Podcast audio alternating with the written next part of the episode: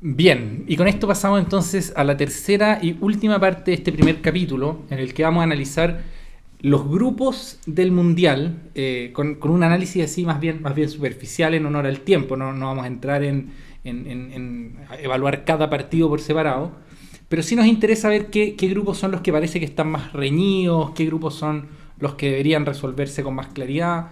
Y, y bueno, vamos a ir grupo por grupo intentando hacer un recuento general de qué es lo que se nos viene en este Qatar 2022. Empezando por el grupo A del local. El grupo A, el grupo A que tiene a Qatar, que tiene a Ecuador, que tiene a Senegal y que tiene a Países Bajos, Holanda también llamado. Holanda también llamado, que, que ya. Yo en lo personal creo que Holanda debiera ganar este grupo. Para mí Holanda gana tranquilamente. Y si no lo gana tranquilamente es decepción. O sea, yo creo que tiene que hacer al menos 7 puntos acá y ganar el grupo, no solo clasificar. Ahora eh, Senegal tiene buenos jugadores. Sí, no, para la segunda plaza para mí es, Eso está más es peleado. incierta. Sí, incierta. Además siempre se, se ha sospechado, slash ayudado, comprobado la ayuda que se le da un poco a la selección local. Qatar, este es su debut mundialero.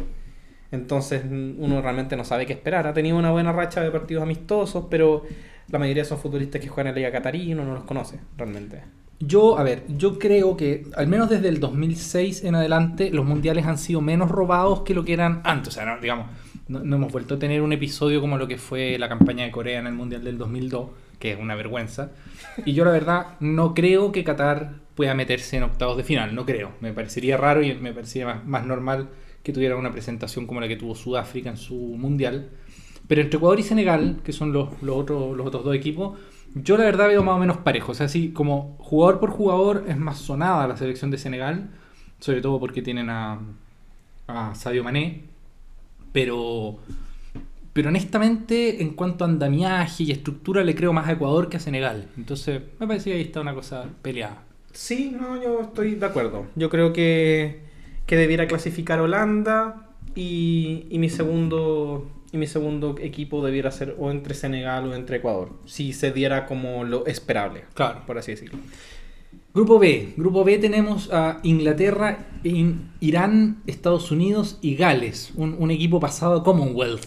Un, un grupo con, con uno que otro conflicto geopolítico. además, además, hay tensiones acá. Sí, como que, que es- es posible esperar como uno que otro golpe en, en algunos de estos partidos. Bueno, lo que conversábamos antes de Inglaterra, Inglaterra es uno de los candidatos de la gente. A mí me gusta Inglaterra, creo que tiene mejor equipo que, estos tres que están en el grupo. Pero, pero ojo con Estados Unidos, que viene con una buena camada joven. Yo creo que Estados Unidos y Gales son selecciones que pueden enredar mucho a Inglaterra. Inglaterra con, con estos problemas psicológicos de los que yo he hablado, me parece que tanto Gales como Estados Unidos son el perfil de partido que a Inglaterra se le pueden enredar. Y con enredar me refiero, pueden empatar a cero, pueden empatar a dos o pueden perderlo 3-0, Y, ¿cachai? y ojo, y ojo que qué pasa si, si Inglaterra enreda puntos con Irán en la fecha 1. Que ahí, ahí se, le, se le echa a perder el grupo. Porque ahí tendría que depender de los equipos difíciles para, ¿Sí? Entonces, sí, sí, debiera, de- podría ganarle Inglaterra cómodamente, como podría quedar eliminado y se le lasme reír que, que suele ser. pero, pero yo creo que debería pasar a Inglaterra y me juego mi- mis otras fichas por Estados Unidos. Si yo tuviera que jugarme mis fichas, se las pondría no a Estados Unidos, sino a Gales. Y particularmente me parece que hay que tomarse muy en serio lo que es y sigue siendo Gareth Bale por Gales. O sea, me parece un jugador que es completamente desproporcionado lo que rinde cuando tiene la camiseta de su país. Eh, porque, claro, uno lo ve como un jugador retirado, así como ex jugador de fútbol cuando estaba con el Real Madrid, pero les hacen las pruebas físicas con estas cámaras hiperbáricas Y y, que aparece que tiene mejor rendimiento físico que Vinicius, ¿cachai? Eh, y que Fede Valverde y que... en fin. Y ojo que el otro día en la final de interconferencias de la MLS, él en un partidazo, él metió el gol del empate en el minuto 90 y... No, miento, fue en el alargue, como en el minuto 122, para ir a, a los penales. Entonces, Sí, ¿no? es, un, es un jugador... sigue vigente. Sigue vigente. Solo que uno no lo ve tanto... Tiene es, un- que eso pasa, uno de- dejó de ver a Gareth Bale. Claro, claro. Pero, pero el tipo... El talento lo tiene y cuando jugaba por Bélgica, o sea, por, por, por Gales, le hacía partidazos a cualquier equipo, una cosa así muy, muy sorprendente. No, y muchos de los futbolistas de Gales están jugando, están rindiendo bien en la misma Premier, así que, que sí puede ser Gales. Ahora Irán lo tiene un poco más difícil, está en un proceso de reconstrucción, tiene un técnico que es Queiroz que asumió hace dos meses. Pero tremendo técnico también, ¿ah? O sea, sí, pero dos meses. Sí, no, en el fondo, en el obvio, fondo obvio. Yo, yo creo que ya sería hablar de, de una sorpresa el hecho de pasar de fase. Estoy este de acuerdo, grupo. estoy de acuerdo. Aunque, aunque, tanto Estados Unidos como Gales son selecciones que se pueden quedar afuera, cada una por sí sola. Entonces, Es que dejarlas afuera las se dos. puede quedar afuera. Sí, por supuesto, pero me refiero. Estados Unidos sabe que tiene una probabilidad relativamente alta de no clasificar octavos, ¿cachai? Simplemente porque juega contra Inglaterra y contra Gales. Gales sabe que tiene una cierta posibilidad de quedarse fuera porque juega contra Inglaterra y Estados Unidos. Entonces, así como cada uno por sí solo se puede quedar fuera, también podrían quedarse fuera los dos. Y si alguno juega entre comillas de local en este grupo es Irán, ¿no? Irán, sí. Si es que, si es que volvemos a esto que hemos mencionado un poco, un poco lateralmente, que es el tema climático, ¿no? Así como que, que, eh, suena como tonto, pero nosotros sabemos lo que es el clima, los que jugamos, los que, los que jugamos, digo yo, como eliminatoria sudamericana, sabemos que el clima no es una broma, o sea que, que efectivamente No. una cosa es Bolivia en La Paz y otra cosa es Bolivia afuera, una cosa es Ecuador en Quito, otra cosa es Ecuador fuera, incluso una cosa históricamente es Chile en Santiago con frío de noche, otra cosa es Chile yendo a visitar a cualquier, a cualquier selección. Y estos son temas que se ven incluso en las mismas ligas, en la liga chilena, en la liga argentina, en la, en la misma Premier. Hay, hay lugares que son más complejos simplemente por el factor climático. Claro. Existe un dicho en la Premier League que es ir a jugar un martes en la noche en Stoke. Que, que eso, que eso un poco ejemplifica el, el por Dios no quiero que nos toque ese fixture nunca. Claro. Entonces, el factor climático acá va a ser pesado. Sí. Estamos con un clima en este momento en las noches de, de Qatar de 29 grados. Entonces, De noche. De noche. Y 40 grados en el día. ¿no? Y 40 grados en el día, a la intensidad a la que se va a jugar. Este mundial, a, diferente, a diferencia de los otros mundiales en los que suelen ser tres partidos diarios, acá van a ser cuatro partidos diarios. Es decir, que va a haber un partido a una hora que puede ser las 3 de la tarde catarí. Claro. Lo que va a ser, yo creo que espantoso. Sí. Entonces- yo, yo recuerdo un partido eh, Costa Rica-Italia en el Mundial de Brasil en que los italianos están simplemente fundidos, lo pierden, lo Sí. pierden el partido. Y, y Costa Rica estaba jugando un partido de fútbol, mientras que Italia está dedicada a respirar en una cancha de fútbol, digamos. A buscar era- oxígeno. Claro, Exacto. Entonces, Las metas eran distintas para ambos equipos. en. Absolutamente. Y el resultado final de esa, de esa bella operación es que Costa Rica gana el grupo e Italia tiene que volver, tiene que volver a su casa, digamos, sin clasificar octavo. Entonces, en fin, no, no digo con esto que Irán sea favorito por sobre Estados Unidos y Gales, porque es muy difícil prever de antemano cuál va a ser el efecto del clima. Quizás no se vea porque logran, a través de, las distintas tecnologías que están dispuestas para esto, logran que la temperatura en la cancha no sea, no sea lo alta que, que amenaza con ser. Pero, eh, en fin, si es que hay que ponerle una ficha al, al asunto climático en este grupo, sería sin duda a favor de Irán. Perfecto. Pasamos al grupo C, el grupo que está conformado por Argentina, Arabia Saudita, México y Polonia. Y acá, independiente de cualquier cosa que digamos, antes que, antes que cualquier eh, análisis que sea netamente futbolístico, yo quiero decir que el hecho de que esté México en un grupo es atroz. Porque México tiene el dudoso honor, dudoso quizás exitoso, quizás dudoso, porque yo creo que a, a nosotros como chilenos nos encantaría tener la campaña de México, pero México desde el Mundial del 90, al que no va por estar suspendido, es decir, del 94 en adelante, nunca ha quedado eliminado en una fase de grupos. Y es un mérito que solo tienen Brasil y México. Y en, el Ninguna otra ulti- y selección. en el último mundial de Rusia estaban Alemania y México en el mismo grupo. Alemania era la otra que tenía ese récord y México fue la que dijo paso yo y tú no. Increíble. A Alemania. Increíble, sí, no, y, y ganándoles directamente el partido, digamos, con el gol del, del, del Chucky Lozano. Es, O sea, es que oye, te- si habláramos de, de, esa, de ese chistoso mundial de México en el que le ganan a Alemania, Corea y después pierden con Suecia y pierden. chocan con Brasil. y pierden con Suecia yéndose paliza. No, México tiene, tiene, tiene, tiene muchos problemas psicológicos también. No, no vamos a entrar así en la psicología de masa. También quiero decir, la gente mexicana es preciosa, no, no, no es nada contra la gente mexicana, digamos. Pero la selección de fútbol de México tiene unos traumas colectivos que son increíbles eh, en, en los mundiales porque cada vez que deberían ganar el grupo lo pierden igual. O sea, que, que se los gana, se los gana cualquiera. O, Eh, o no, o bien, peor, cuando lo gana. gana cuando no les conviene ganarlo. es- exacto, Sí, exacto. lo que eso les pasa con. Portugal. O, o cuando lo gana y debía ganarlo, que sucede pocas veces, igual la peché en octavo.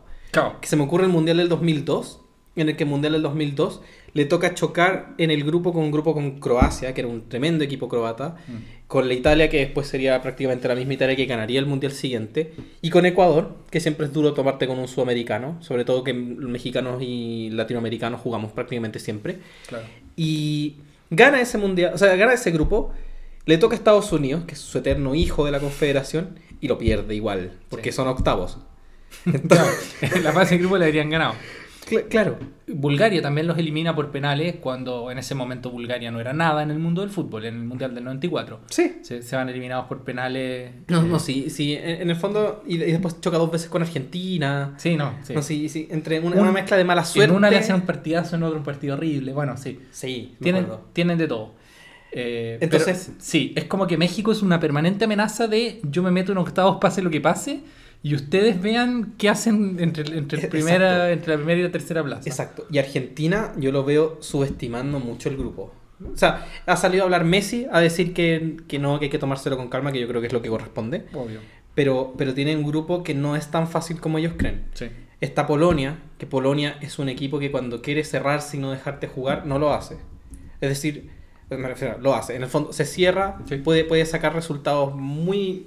Un equipo rocoso y con un 9 que hace todos los goles del mundo. Que, que de repente es lo que se necesita para ganarle un partido a, a una selección más abierta como la Argentina. Claro. A mí eso me, me- me recuerda, así como perfil de partido, es como el tipo de partido que le hace Suiza a España en el Mundial de Sudáfrica. Que obviamente España era muy superior en todas las líneas, pero Suiza está a punto de ganárselo hasta 2-0. Porque Finalmente lo gana 1-0 y se pierde en el, el- el segundo gol en, en el último minuto en un contragolpe solo. Entonces, Polonia tiene las armas para hacerle daño tanto a Argentina como a México. Y creo que Arabia Saudita es el, es el equipo más débil, más débil de este grupo. Pero también, con el componente climático Sí. como asterisco. Principalmente son jugadores de la liga local en la nómina que, que subió eh, Arabia Saudita. Pero es y además el primer partido de Argentina. En el fondo, si Argentina, por X motivo, enredara a punto contra Arabia Saudita, Se le vienen todos los fantasmas. sí, sí, porque Argentina sabe lo que es enredar puntos y pasarlo mal. Sí. Argentina yo creo que, que le, le es muy fácil o sacar los nueve puntos o, o arrastrar el, el quedar tercero de, de los grupos. Y Sí. es algo que, que históricamente le ha pasado. Entonces, Argentina yo creo que como consejo, a lo lejos, ojalá escuche este podcast Messi, se lo vamos a hacer llegar, que tengan ojo, que tengan ojo que su, su grupo no es tan sencillo como, como aparenta. Sí, sí, completamente. Watch your pride. Ese es como el. Exacto. Bueno, pero si tenemos que decir quiénes pasan, yo me la quiero jugar por Argentina y, y me gustaría decir Polonia, pero está México en el grupo, así que yo creo que eso, eso va más allá de lo que yo decida o lo que yo quiera. Sí, a mí, a mí honestamente también por, digamos, por tradición futbolística, México me parece que es, un rival. Es un rival. mm, mm, No un rival, es un equipo más consistente que Polonia. Eh, si yo tuviera que elegir jugador por jugador, me parece que Polonia es superior a México.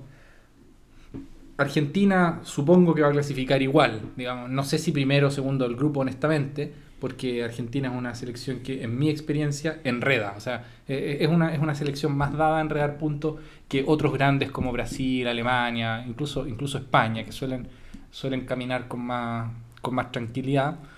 Eh, pero sí, yo diría Argentina-México, aunque no me cerraría que Polonia pueda clasificar, dejando afuera incluso Argentina. Eso es lo, lo- lo que yo- lo que yo decía. Hoy, ¿cómo sería un grupo el que clasificara Polonia y México? O sea, no es imposible, digamos. No, no es, o sea, claro, no es imposible, pero... Hoy, pero sería una tragedia, una tragedia a nivel nacional argentino, yo creo. Por supuesto. O sea, para Argentina va a ser una tragedia cualquier cosa distinta a llegar a cuarto de final. En fin, pasamos al grupo D, que este grupo también está muy interesante, que es prácticamente el mismo grupo del Mundial pasado, que es Sí. Francia, Australia, Dinamarca y Túnez. Yo aquí quiero decir una cosa. Yo quiero decir una cosa. Aquí, este, aquí hay una maldición, una maldición que romper, digamos, ¿no? Que es la maldición de campeón del mundo da jugo al mundial siguiente. Nosotros sabemos que Brasil la ha logrado romper y de hecho dos veces, porque la rompen tanto el 94 para 98 como el 2002 para 2006, en el sentido de que hacen buenos o razonablemente buenos mundiales siguientes y nadie más la ha roto. Todos los otros campeones mundiales desde el 90 hasta acá, desde el 94 hasta acá, han hecho muy malas temporadas. ¿Tú sabías que, que le atribuyen esa maldición al parche que tienen que llevar el equipo campeón al Mundial siguiente? No. Porque, porque el primer equipo en usar ese parche fue Italia en el 2010. Entonces sería el primer equipo que una vez campeón tuvo que usar ese maldito parche y nunca más pasó. Perfecto. El Así parche que- de la, de la- Así que yo si fuera Francia pensaría, pensaría dos veces así parcharme esa Claro, copita. Si ponerme la copa no. Claro. A ver, em, y claro, bueno, hablamos ya bastante de, de Francia en el, en el módulo anterior, pero quiero decir, Francia frente a Dinamarca viene de perder de manera consistente. O sea, en la, Nations League, Francia perdió contra Dinamarca, perdió el grupo eh, y perdió los partidos que tenía que perder, digamos. A Francia, además, esto, esto, esto yo, yo aquí no puedo evitar como el- el sociólogo político que llevo, en la, que llevo en el interior, porque es a lo que me dedico profesionalmente, además de ver fútbol. eh, a Francia sus ex colonias le duelen. ¿ya? Esto es como un, como un tema así, como medio cultural. Y así como le complica a Francia jugar con Argelia, le complica jugar con Túnez. Hay muy poca, hay muy pocos testimonios que- con los que uno, que uno pueda mirar, digamos, ¿no? Eh, pero, pero por ejemplo Senegal, Senegal es, es una, es una ex colonia también, o sea, tiene como esos países donde, donde el, el imperio francés se impuso por la vía de las armas, eh, son como traumas, así como pequeños, pequeñas heridas afectivas en el pueblo francés. Y este grupo yo lo veo, lo veo como, como que le puede molestar a Francia. Obviamente el favorito es Francia para clasificar, pero los veo enredándose también. De hecho, si nos vamos en- también en un poco lo- los contextos históricos, a mí me suena a que Francia lo pasa muy mal con los equipos africanos. Recuerdo Senegal en el 2002, recuerdo que le gana un partido muy trabado y con mucha necesidad a Togo en el 2006. Sí, Me acuerdo que en el 2010 pierde con Sudáfrica, con la selección local, pero, pero ella estaba un poco más complicada. sí no, bueno, está muy roto ese camarín francés. Sí, ese es en el camarín en el que Anelka se va como a, a la sabana, como... El, el camarín, de, en el fondo es- se le, se le subleva completo el camarín a Porque Domenech. Raymond Domenech le veía las cartas y la, la carta astral a los futbolistas. Sí, sí, sí. En, en fin. Eh, entonces, no, no es extraño que, que Francia lo pase mal con, con selecciones africanas. Podría darse una sorpresa. Sí. Uno, uno siempre eh, hace las predicciones pensando como en lo obvio, pero igual uno disfruta una sorpresa. Por supuesto. Esas sorpresas futbolísticas son ricas. Entonces, sería, sería divertido ver que algo así pasara. Para mí el- aquí el más, el más débil es Australia y, y cosa curiosa, porque creo que Australia ha sido históricamente subestimada como selección. O sea, hay mucho, muchos años se ha dicho que Australia es el rival débil cuando no lo es. ¿ya? En fondo, creo que Australia en, en- en- en la- en el recorrido de los mundiales que yo he visto, eh, en general ha sido un equipo fuerte, pero precisamente ahora los veo débiles. O sea, me, me parece... Me parece una selección que tiene menos nombre, menos, menos jerarquía dentro. Así ya no, ya no tiene sus, sus Cahill, sus, sus Viduca, sus su, eh, como Kewell, ¿cachai? Y, y todo. Entonces ahora descansan en, en jugadores de, de un nivel un poco menor, ¿no? Y, bueno, Lecky, de, de esa claro, índole. claro. Sí, bueno. Y, y Dinamarca, que está con una muy buena generación, tiene Tremenda. muchos futbolistas muy talentosos. Tenemos la recuperación de Eriksen, que para mí es algo impresionante. Yo, cuando, porque yo estaba viendo en vivo el partido de la Eurocopa cuando Eriksen se desplomó, Sí. Y yo pensé que este jugador, ojalá se salve, pero si se salva, no creo que nunca más vuelva a jugar. Claro. Y no solo va a jugar, sino que está en- a un nivel extraordinario para lo que uno pensaría que podría estar. Está en Claro. el fondo compitiendo con el Manchester United, metió un gol ayer en- Claro. en, el partido entre Fulham. Entonces, eh, esta Dinamarca, además, un equipo que viene hace rato con el mismo rodaje, son los mismos jugadores hace un buen tiempo. Yo creo que, que ojo, ojo, Sí. ojo Dinamarca que también le puede aguar la, la fiesta a Francia.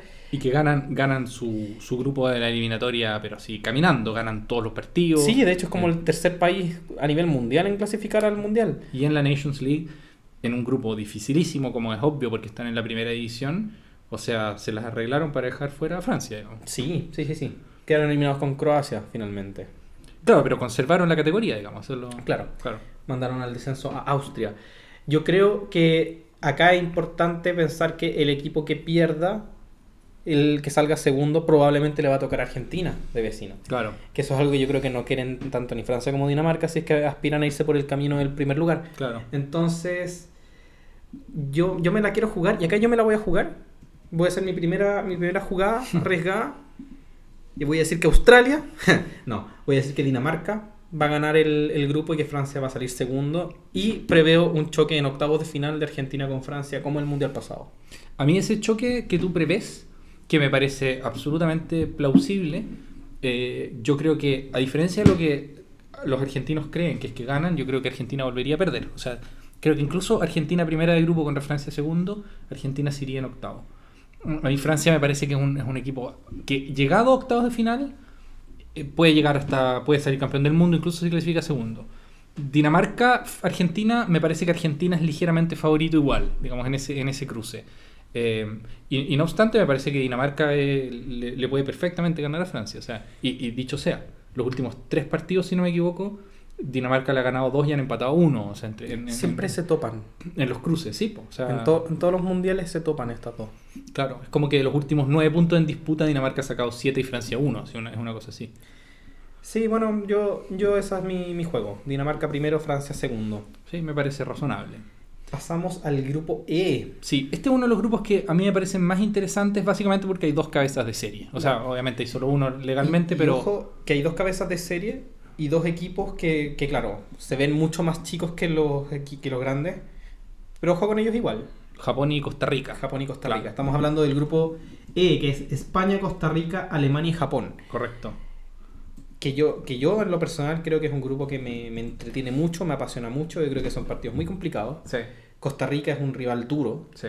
Para mí este grupo revela la estupidez del ranking FIFA, dicho así de manera, de manera como muy... De manera linda. De manera elegante, porque a mí me parece completamente absurdo que Alemania y España no sean cabeza de series, ambos, cuando ambos para mí son no solo top 8, sino que son top 5 del mundo para mí. Me parecería en ese caso más razonable haber dejado sin cabeza de serie incluso Inglaterra o eh, a Bélgica, digamos. Pero bueno, en fin, no, no, no nos vamos a meter Ya en está, el grupo, ahora. ya está el grupo hecho. ya está el grupo armado. Tú tuviste como un año para hacer el reclamo después de que fue el sorteo y no lo hiciste. No lo hice. Es que bueno, ni siquiera es sorteo, esto es por, es por puntuación en el ranking.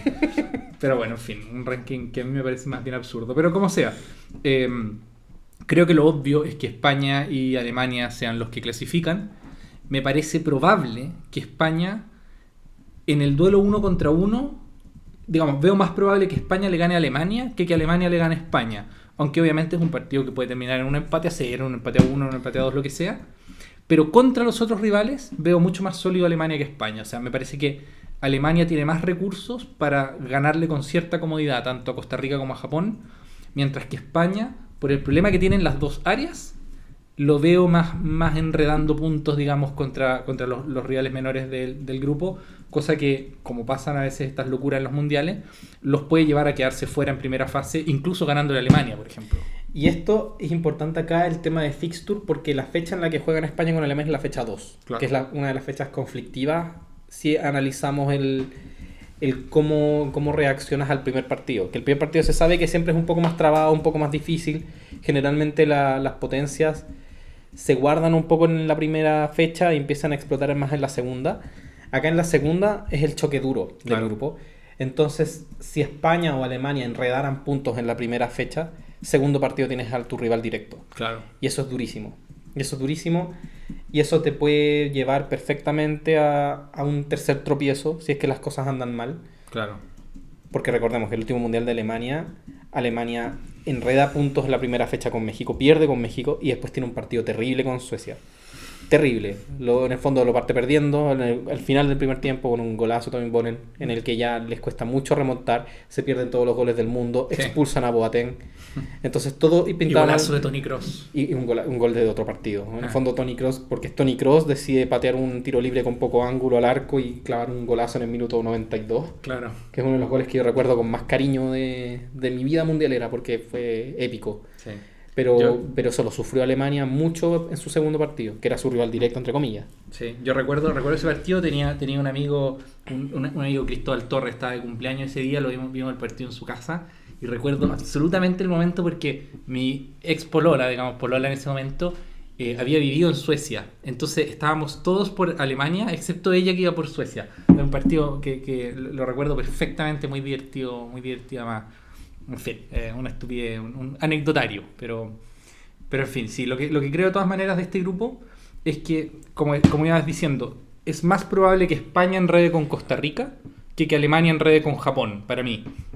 Entonces puede llegar a ese partido España-Alemania, España más necesitada de los puntos que, que Alemania, eh, porque obviamente un empate ahí es demasiado molesto para, España. O sea, llegar con dos puntos al tercer partido es muy molesto, porque, porque no depende solamente ya de ti para para clasificar, aunque con 5 puntos normalmente uno, uno clasificaría, ¿no?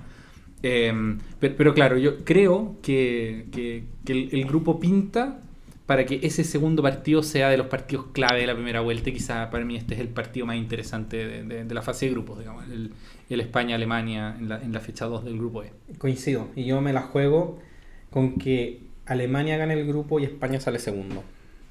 Perfecto, perfecto. Sí, a mí me, eso me, me, parecería lo, lo, más, lo más obvio también. Eh, también creo que hay una probabilidad alta de que España gane el grupo y Alemania salga segundo. Sí. Me parece eso también. Y si tuviera que elegir entre Costa Rica y Japón, ¿cuál, ¿a cuál veo más eh, como así, dando el campanazo, digamos, y, y, metiendo la sorpresa del Mundial en, en, en fase de grupo? Sería Costa Rica. Eh, sobre todo porque, como decía, veo más probable que empiece con buen pie Costa Rica que Japón. Yo creo que Alemania tiene el mal hábito de aniquilar a su rival en el primer partido, sea ese rival quien sea, digamos. Y, sí, y los, que, los, veo metiéndole 4-0 a Japón y, y, Lo que suele hacer. Sí. También hay que decir que Japón arrastra un, una bonita... Un, una bonita secuencia muy bien respetada de que una vez que clasificó al Mundial intercala siempre pasar, a, pasar de fase eliminada en fase grupo. Desde que debutó en el 98, que queda eliminada en fase grupo, 2002 octavos, 2006 fase de grupo, 2010 octavos, 2014 fase de grupo y en el Mundial pasado 2018 pasó octavos. Y casi elimina a Bélgica. Ojo, sí, en un partidazo. Partidón. Partidón. en un partidazo. En fin, pasamos al grupo F. Vamos al penúltimo grupo del que se dice que nunca ha salido un campeón. ¿Del, ¿Del, penúltimo grupo nunca? No, nunca había un equipo campeón del grupo F. Qué divertido. Sí.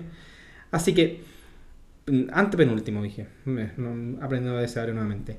Estamos con el grupo F, Bélgica, Cro eh, Canadá, Marruecos y Croacia. El que yo considero uno de los grupos peor armados de la historia de los mundiales. Sí, no, es, es para mí también de, de, los grupos más, más débiles. Eh, es divertido porque el cabeza de serie es Bélgica, siendo que a mí me parece que tendría más razones para ser cabeza de serie Croacia, insisto, independiente del ranking FIFA. Croacia viene de ser, de hecho, subcampeón del mundo, ¿no?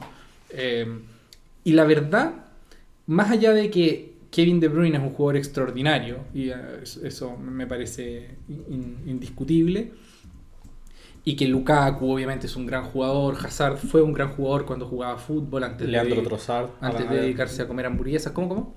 Que ahora Bélgica tiene una nueva camada que incluye jugadores como Leandro Trossard, sí, como Timothy Castañe de lateral. Sí, o sea, a ver, obviamente, a ver, Bélgica históricamente tal vez haya gente que no lo, no, esto no lo sepa, digamos, eh, porque ven fútbol hace menos tiempo. Pero Bélgica en los años, hasta los años 90 era una selección importante en el concierto mundial y de hecho tanto el Brujas como el, como el Anderlecht eran equipos muy importantes en el concierto europeo, o sea, eran equipos que llegaban a fases finales de, de, de, de la Copa de Europa, que era el, el equivalente de esa época de la Champions. Entonces, en términos así como de infraestructura futbolística, Bélgica es una potencia, digamos, de, del fútbol. Esto no es un invento de, de los últimos 10 años, ¿no? Mm. Eh, lo que pasa es que tuvieron una laguna muy, muy importante eh, entre, entre fines de los 90 y, el, y esta generación liderada por De Bruyne, Hazard y Lukaku, y Fellaini, en fin, y, y Thibaut Courtois y alguno más.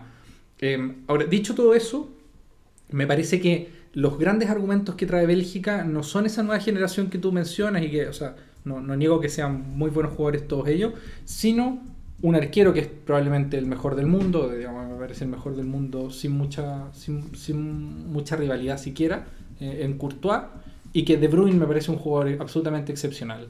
Pero Hazard creo que es, es un jugador que está ya prácticamente retirado. Eh, me refiero a Eden Hazard, obviamente. El hermano creo que nunca llegó a explotar al nivel no. que uno habría esperado. No. Lukaku es un jugador que me parece intermitente, a pesar de, de, de, tener mucho talento y un físico privilegiado, pero no, tampoco me parece una garantía, digamos. No, y viene de una lesión. Viene en el fondo, lesión. Bélgica un poco lo está esperando. Claro, Yannick Carrasco me parece un jugador que, bueno, es, es claro, sí. bueno, pero lagunero también, o sea, mucho talento, por supuesto. El, el, tema, el ojo que lo, el hecho de ser lagunero yo creo que va directamente relacionado con jugar para un equipo de Simeone, así por lo que hemos Sí, es por lo que hemos estado hablando. Es verdad, tienes razón. Así que no sé, yo creo que aquí es más favorito ganar el grupo Croacia que Bélgica, ese, ese es mi, mi, parecer, aunque creo que Canadá y Marruecos son deberían ser equipos muy inferiores a los europeos. O sea, lo bueno de este grupo, que yo creo que que tiene es que si bien Bélgica no está en su mejor momento, de hecho le fue muy mal en la Nations League, Croacia le fue bien, pero Croacia también es una selección a la que uno le pide mucho a la selección croata en base a los últimos tiempos, pero la selección croata ha tenido un, también un cambio de selección importante, se le han salido de la selección varios jugadores, Claro, no han llamado a otros jugadores que, que antes estaban. claro. Entonces, también es una incertidumbre. Entonces, yo Sí, creo sí. Que, que este podría ser un grupo que se preste para que selecciones como Marruecos y Canadá den el golpe. Yo creo que, que en el fondo Marruecos y Canadá no van a tener nunca más un sorteo así en un grupo, Completamente, sí. como No, y- tan amigable. Y hay que decir también que Croacia tiene una. Esta misma como infraestructura deportiva es mucho más pobre en Croacia. O sea, para empezar, es un, es un país más pequeño en, en Sí. número de habitantes. Sí. eh, tiene- sus equipos no están, no están en el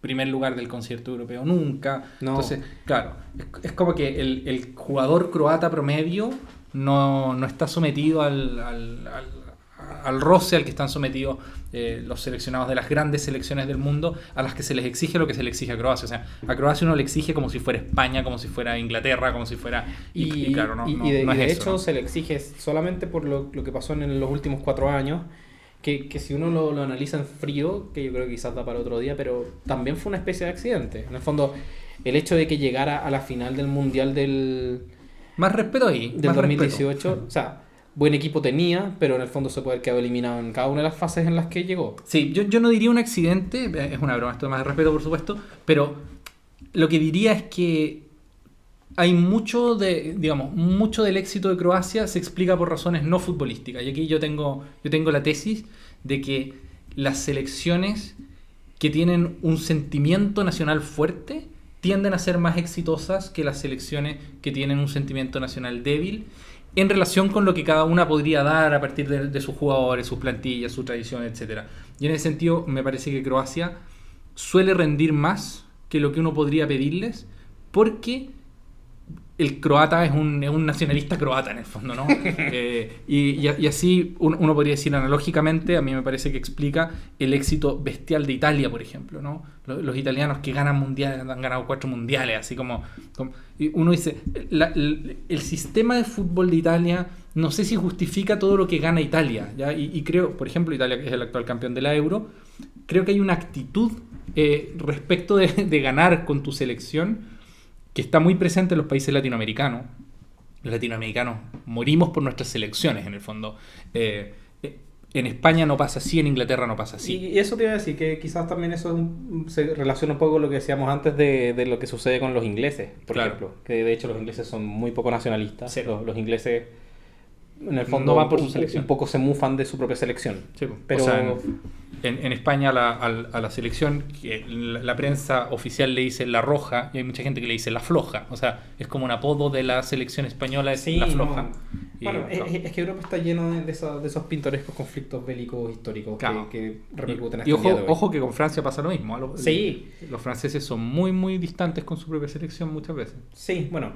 eh, como sea, yo creo que, que este grupo es el que se presta para que sea una sorpresa, una sorpresa entretenida, que Canadá podría pasar, etcétera, pero, pero si me la tengo que jugar, yo creo que coincido contigo y debería ganar Croacia el grupo y Bélgica segundo. Sí.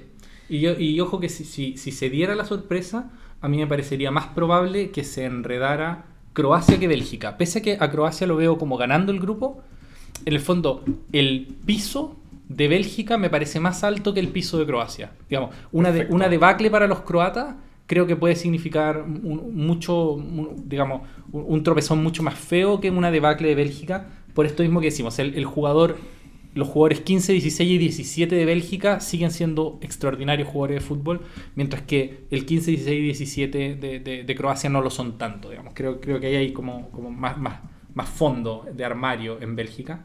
Y la sorpresa a mí, ojo, yo la pondría más en Marruecos que en Canadá. Yo, yo- Sí, que tiene un poco más de rodaje mundialista, de hecho. sí. Pasamos ahora sí al penúltimo grupo, al grupo G, que trae a Brasil, Serbia, Suiza y Camerún. Otro grupo prácticamente calcado del mundial anterior. sí. Eh, bueno, acá está Brasil, que pa- para mí es firme candidata a ganar el mundial. Yo creo que. Bueno, Brasil muchas veces saca 7 puntos. Brasil le, le gusta gener- Sí, sí, sí. hacer, hacer un empate como con Suiza. Sí, sí, sí. Y, y específicamente yo creo que puede empatar con Suiza, que fue lo que pasó en el mundial pasado. Porque Suiza es un equipo muy duro. Suiza es un equipo muy duro. rocoso también. rocoso. Serbia está con una generación que me atrevería a decir que es de sus generaciones doradas. Está con muchísimos futbolistas. Ha salido. Blajovic, Kostic, Mitrovic, que es el goleador histórico de la selección. Serbia es un rival durísimo. Durísimo, sí. Y, y lamentablemente yo creo que Camerún no tiene las herramientas para, para pasar este grupo. A ver, yo tengo aquí la premisa de que a los equipos africanos nunca hay que creerle. ¿ya? Y yo digo esto porque yo que me crié futbolísticamente en los 90, con una, un Camerún excelente y con una Nigeria excelente, yo me eduqué futbolísticamente pensando que uno podía confiar en, los, en las selecciones africanas. Y perdí muchas apuestas y pollas, digamos, creyendo que los africanos podían clasificar a octavos de final alguna vez. Pero ya desde el Mundial de Sudáfrica en adelante yo me llegué a la conclusión de que eso no pasa. O sea, Ghana es absolutamente un- un- un- una excepción y un outlier, digamos. Y en general los equipos africanos nunca clasifican a octavos de final. Son países más pobres, son países eh, con menos recursos en todo sentido y no suelen estar en condiciones de meterse en el top 16 del mundo. Yo que he visto mundiales desde el 2002 y pinceladas de, de mundiales anteriores, tengo la sensación de que siempre, siempre, en cada conversación previa a los mundiales, se habla de que este es el mundial de los africanos. Y siempre se pone en la palestra el clima, porque el clima siempre al parecer favorece a los africanos. Se habla el tema de la capacidad física de los africanos, que yo creo que, que muchas veces la sobrevaloramos, no sé por qué, no sé por qué, pero, pero claramente está mejor Ah, son- son- entrenado. Yo creo que son prejuicios racistas. Sí, eso. sí, Como sí, veis no- piel no- negra y creéis que el tipo es una bestia de fuerte, Claro, pero no, no porque, necesariamente así. porque corre de leones, como la típica talla, Sí, claro. etcétera. Pero, pero claramente los futbolistas que están mejor dotados, mejor entrenados, están en Latinoamérica, en Europa, Claro. de donde se toma más en serio el fútbol. Y eso no, no es un tema racial, es un tema de, hay más de- recursos. de poder económico, claro. Claro. En el fondo, el- los grandes futbolistas africanos que, que han existido a lo largo de la historia han tenido que viajar a Europa para jugar allá. Claro. Entonces, yo no, no confío mucho en la selección camerunesa, la verdad. No, Sí, no.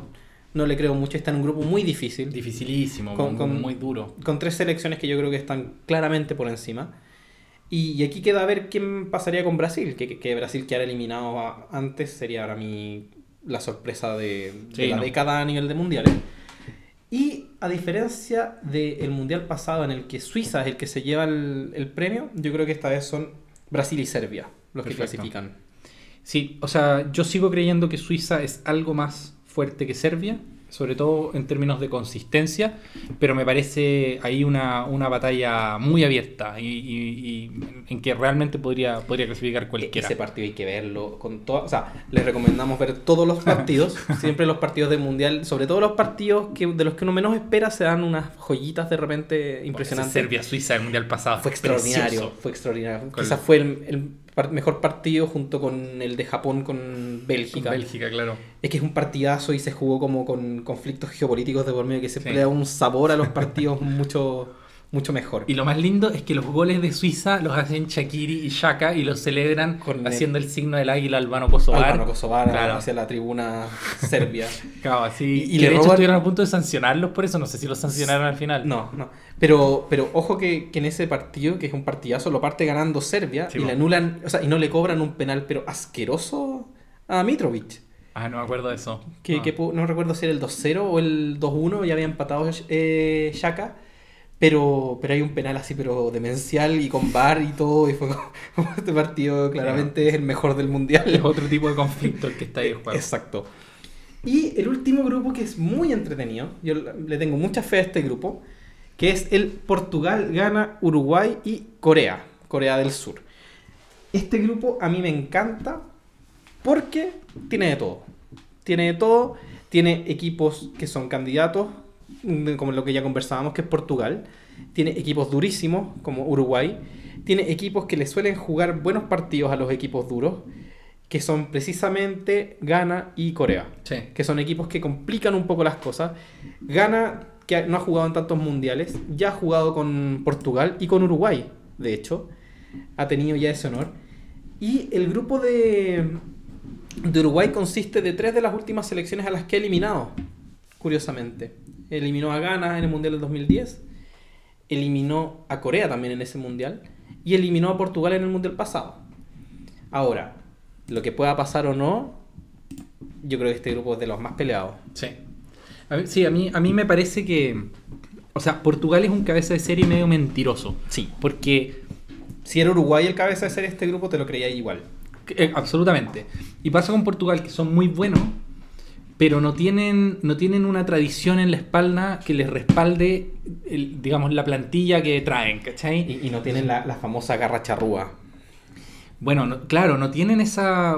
Ojo que tienen algo de garra. ¿eh? Es un equipo que yo creo que tiene garra, no, no, no étnica, sino jugadores como Pepe, por ejemplo, ¿cachai? Como tipos que son uno, Un tal Pepe, un muy jovencito- competitivo. Un jovencito. El con- joven Pepe que creo que tiene 39 años y Sí. está viejísimo. Una promesa. Claro, pero son. No, pero lo que quiero decir es que me parece que tienen un, un equipo con personalidad, o sea, Cristiano Ronaldo, un equipo como, como que tiene, tiene competitividad en su, en su sangre, pero no tiene tanta jerarquía en, en la bandera, digamos. así, No, no impone tanto como impone Alemania, o como impone, como impone Francia, o como impone Brasil. Mira, a mí siempre me ha llamado mucho la atención de los uruguayos el cómo los uruguayos de repente con poco logran cosas. Es decir, Uruguay debe ser uno de los, de los equipos, una de las selecciones que más resultados tiene versus el- la materia juega, que hay. Absolutamente.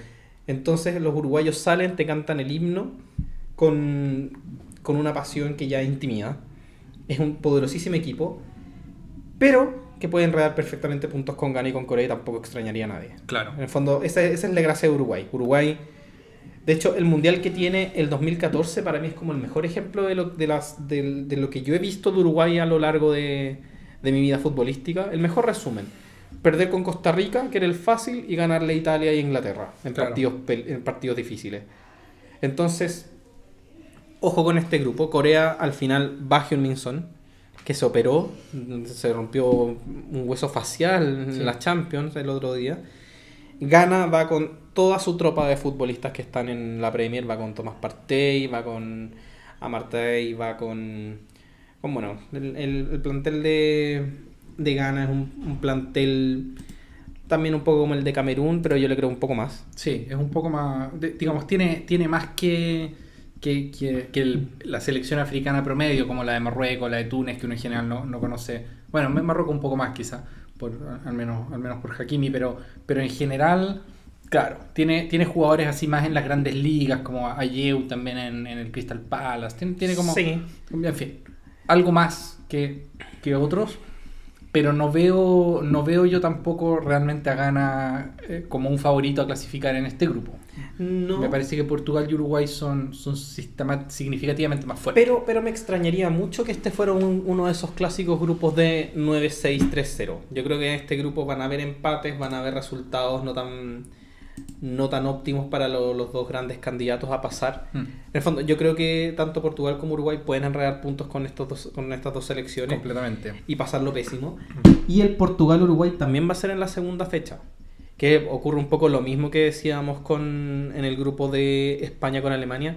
Que, ¿Qué ocurre si enredas puntos en la primera fecha Sí. y ya dependes de, de este segundo partido que es el, el rival directo? Ahora, debo decir una cosa. ¿eh? A diferencia tuya, no veo una rivalidad tan directa. O sea, de todas maneras veo un, veo un peldaño de diferencia entre ambos. O sea, es verdad que son los dos favoritos a clasificar. Y es verdad que ambos pueden enredar.